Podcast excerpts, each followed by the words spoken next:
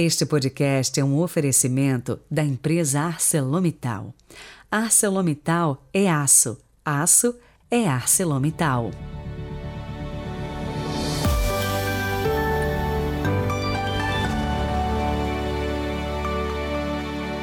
Olá, sejam muito bem-vindos. Hoje a igreja celebra São João Maria Vianney e por isso a liturgia se veste de branco. Peçamos desde agora os prodígios do Senhor pela intercessão do Santo Curadars. 4 de agosto de 2022. Rezemos.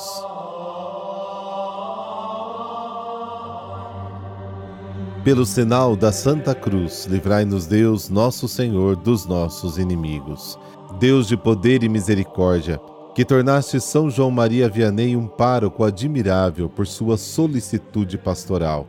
Dai-nos por sua intercessão e exemplo conquistar no amor de Cristo os irmãos e irmãs para vós e alcançar com eles a glória eterna. Amém. Mateus capítulo 16, versículos de 13 a 23.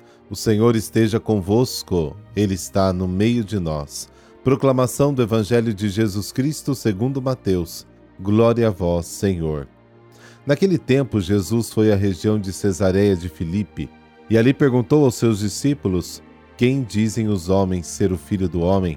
Eles responderam: Alguns dizem que é João Batista, outros que é Elias, outros ainda que é Jeremias ou algum dos profetas. Então Jesus lhes perguntou: E vós, quem dizeis que eu sou? Simão Pedro respondeu: Tu és o Messias, o Filho do Deus vivo. Respondendo Jesus lhe disse: Feliz és tu, Simão, filho de Jonas, porque não foi um ser humano que te revelou isso, mas o meu Pai que está no céu. Por isso eu te digo que tu és Pedro, e sobre esta pedra construirei a minha igreja, e o poder do inferno nunca poderá vencê-la. Eu te darei as chaves do reino dos céus. Tudo que tu ligares na terra será ligado nos céus, tudo que tu desligares na terra será desligado nos céus. Jesus então ordenou aos discípulos que não dissessem a ninguém que ele era o Messias.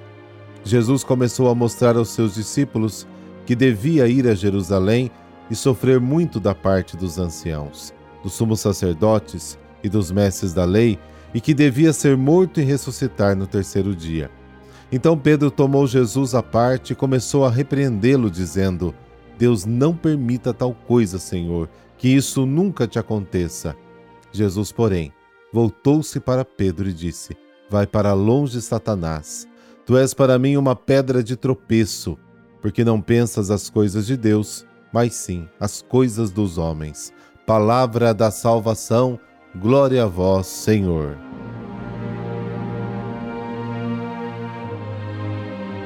Jesus faz a pergunta fundamental sobre a qual se decide o destino de cada homem: Quem dizeis que eu sou? Dizer quem é Jesus é colocar a existência em solo sólido e inabalável. A resposta de Pedro é firme e segura mas o seu discernimento não deriva da carne e do sangue, ou da própria força, mas do fato de ter aceitado em si a fé que o Pai dá. Jesus constitui Pedro como a rocha da sua igreja. A casa fundada sobre a rocha começa a adquirir o seu verdadeiro significado.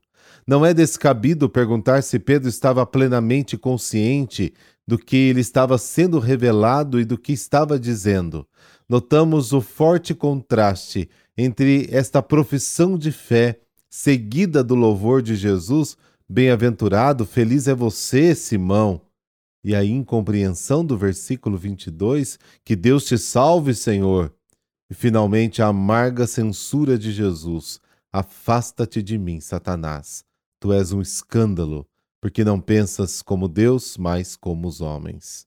Este contraste destaca a diferença entre fé aparente e fé verdadeira. Não basta professar a messianidade de Jesus, é preciso crer e aceitar que o plano do Pai se realiza por meio da paixão, morte e ressurreição do Filho. Pedro recebe as chaves do reino dos céus. As chaves são um sinal de soberania, poder. Pedro, portanto, juntamente com as chaves, recebe plena autoridade sobre o reino dos céus. Ele exerce essa autoridade na terra e não como um porteiro para o céu, como comumente se pensa, como transmissor e fiador da doutrina e dos mandamentos de Jesus, cuja observância abre ao homem o reino dos céus, ele se vincula à sua observância. Os escribas e fariseus, como os detentores das chaves até aquele momento, exerciam a mesma autoridade, mas rejeitando o evangelho, eles não fizeram nada além de fechar o reino dos céus aos homens. Simão Pedro, então, agora toma o seu lugar. Se considerarmos cuidadosamente esse contraste, parece que a principal tarefa confiada a Pedro é a de abrir o reino dos céus. Sua posição deve ser descrita em um sentido positivo. A igreja não pode ser identificada como o reino dos céus, mas sua justa posição nesta única passagem do Evangelho oferece a oportunidade de refletir sobre a sua relação recíproca com o reino. O reino dos céus é confiado à igreja como povo de Deus. Nela vivem homens destinados ao reino. Pedro realiza o seu serviço na igreja quando nos convida a recordar a doutrina de Jesus que permite aos homens entrar neste reino. No judaísmo, os equivalentes de ligar e desligar têm o significado específico de proibir e permitir em referência aos pronunciamentos doutrinários. Ao lado do poder do magistério está o poder disciplinar. Neste campo, os dois verbos tem o sentido de excomungar e remover a excomunhão. Então, ligar, tudo que ligares significa excomungar, ligá-lo à excomunhão, e desligar significa desligá-lo da excomunhão. Este duplo poder é sim atribuído a Pedro. Não há necessidade de separar o poder do magistério do disciplinar e remeter um para o outro. Mas não é possível negar que neste versículo 19 o poder doutrinário, especialmente no sentido de estabelecer a doutrina, está sim em primeiro plano. Pedro é apresentado como um mestre supremo, porém com uma diferença não negligenciável em relação ao judaísmo. O ministério de Pedro não está ordenado à lei, mas está na direção do ensino de Jesus. O ligar e desligar de Pedro é reconhecido no céu nas decisões doutrinárias tomadas por Pedro são confirmadas no presente por Deus.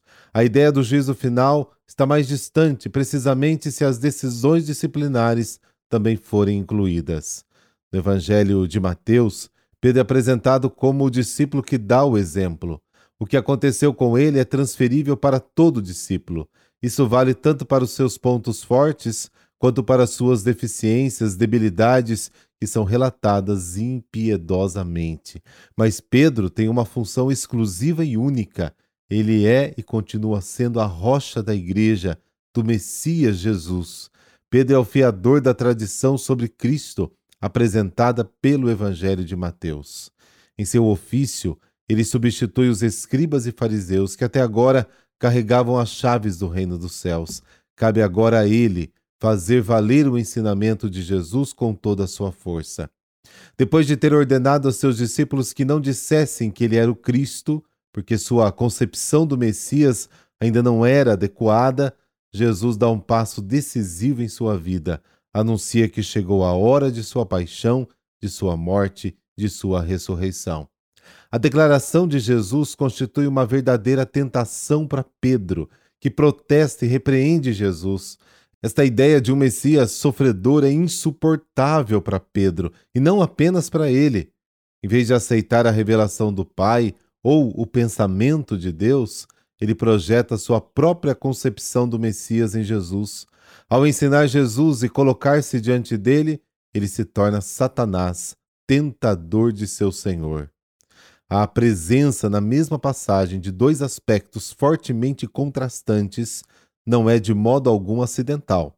A profissão de fé de Pedro e sua incompreensão do mistério de Jesus, a autoridade confiada a Pedro e a repreensão dirigida a ele por Jesus é justamente para que a gente entenda essa dificuldade.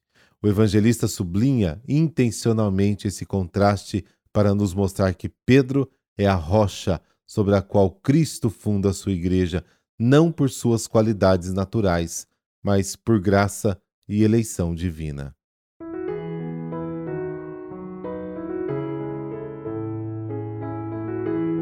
São João Maria Vianney. Nasceu no dia 8 de maio de 1786 no norte de Lyon, na França. Gostava de frequentar a igreja e, desde criança, dizia que desejava ser um sacerdote. Ele só foi para a escola na adolescência, foi quando se alfabetizou e aprendeu a ler francês.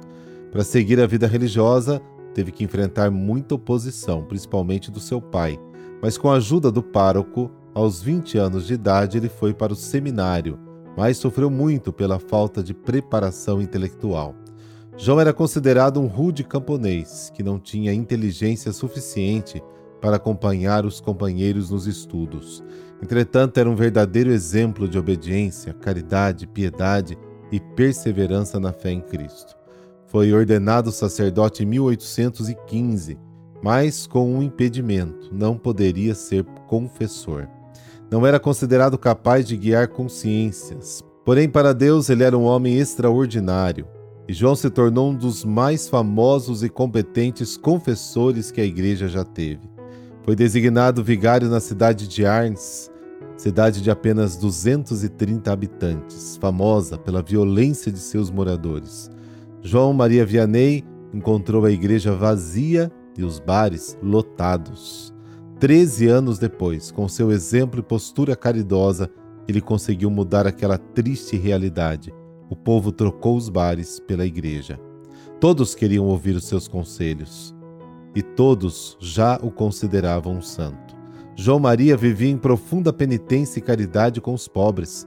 Muitos acorriam para a paróquia de Arnes com um só objetivo: ver o cura e, acima de tudo, confessar-se com ele morreu serenamente, consumido pela fadiga em 1859, aos 73 anos de idade. São João Maria Vianney foi proclamado pela Igreja padroeiro de todos os sacerdotes. Ó Pai, pela vossa misericórdia, São João Maria Vianney anunciou as insondáveis riquezas de Cristo. Concedei-nos por sua intercessão crescer no vosso conhecimento e viver na vossa presença segundo o Evangelho frutificando em boas obras. Por Cristo nosso Senhor. Amém. Abençoe-vos o Deus Todo-Poderoso, Pai, Filho, Espírito Santo. Amém. Boa quinta, fique na paz.